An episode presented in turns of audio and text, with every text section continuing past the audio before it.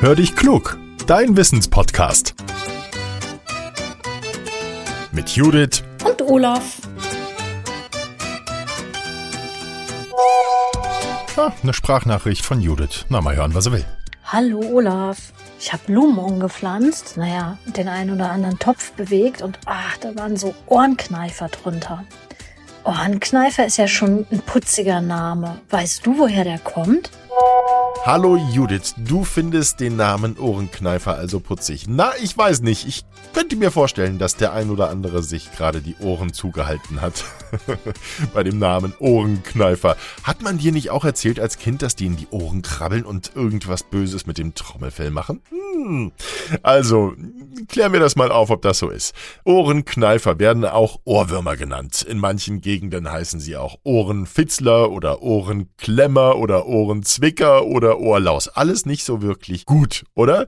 Und nein, wir müssen keine Angst vor Ohrenkneifern haben, die krabbeln uns nicht ins Ohr. Warum heißen sie dann so? Na, der Ohrenkneifer, der heißt so, weil er früher nämlich im Mittelalter genutzt wurde, um Ohrenkrankheiten zu heilen. Die Tiere sind eingesammelt worden und dann uh, zu Pulver gemahlen worden. Eklig, oder?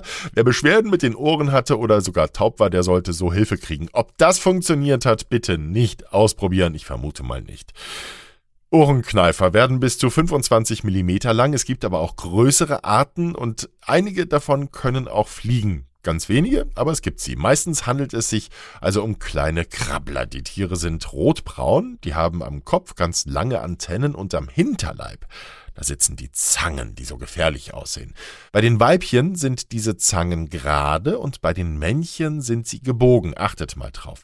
Und mit diesen Zangen, nein, kneifen sie eben nicht ins Trommelfell, damit jagen sie Insekten und können sich so ernähren. Und die werden auch genutzt, um sich zu verteidigen. So, und der Ohrenkneifer, um mal seinen Ruf ein wenig zu retten, ist sogar ein sehr nützliches Insekt. Wenn er nämlich nachts aus seinem Versteck rauskommt, dann frisst er Blattläuse und andere Schädlinge. Pflanzenteile frisst er auch. Gärtner freuen sich also über den Ohrenkneifer und seitdem ich das weiß, dass er eben nicht ins Ohr geht, sondern sich um die Blattläuse kümmert, freue ich mich auch drüber. Obst fressen die Ohrenkneifer eigentlich gar nicht an, weil die Schale zu hart für sie ist. Finden wir trotzdem mal einen Ohrenkneifer im Apfel oder in anderen Früchten, dann sind die Tiere gerade in den Gängen anderer unterwegs und vielleicht auf der Jagd. Tagsüber sucht der Ohrenkneifer Schutz, zum Beispiel unter Steinen oder bei mir im Garten ganz gerne unter Töpfen oder auch in der Rinde von Bäumen. Nachts kommt er dann rausgekrabbelt und wird aktiv. Und die Tiere leben nicht nur in Gärten, sondern sie kommen auch im Park oder am Waldrand vor. Wer für die Ohrenkneifer einen Nistschutz bauen möchte, der nimmt sich einen alten Blumentopf und kleidet den mit Stroh aus und stellt den Topf dann kopfüber hin. Das hilft ihnen. Und Ohrenkneifer haben natürlich auch Feinde, wie zum Beispiel Vögel, Raubinsekten oder Spinnen. Ja, Spinnen mag ich jetzt auch nicht so. Liebe Hörerinnen und Hörer, die Frage ist beantwortet. Wenn ihr auch mal eine spannende Wissensfrage für uns habt, dann nehmt sie bitte auf als Sprachmemo und schickt sie an hallo at podcast-factory.de. Ihr könnt auch unsere Speakpipe benutzen.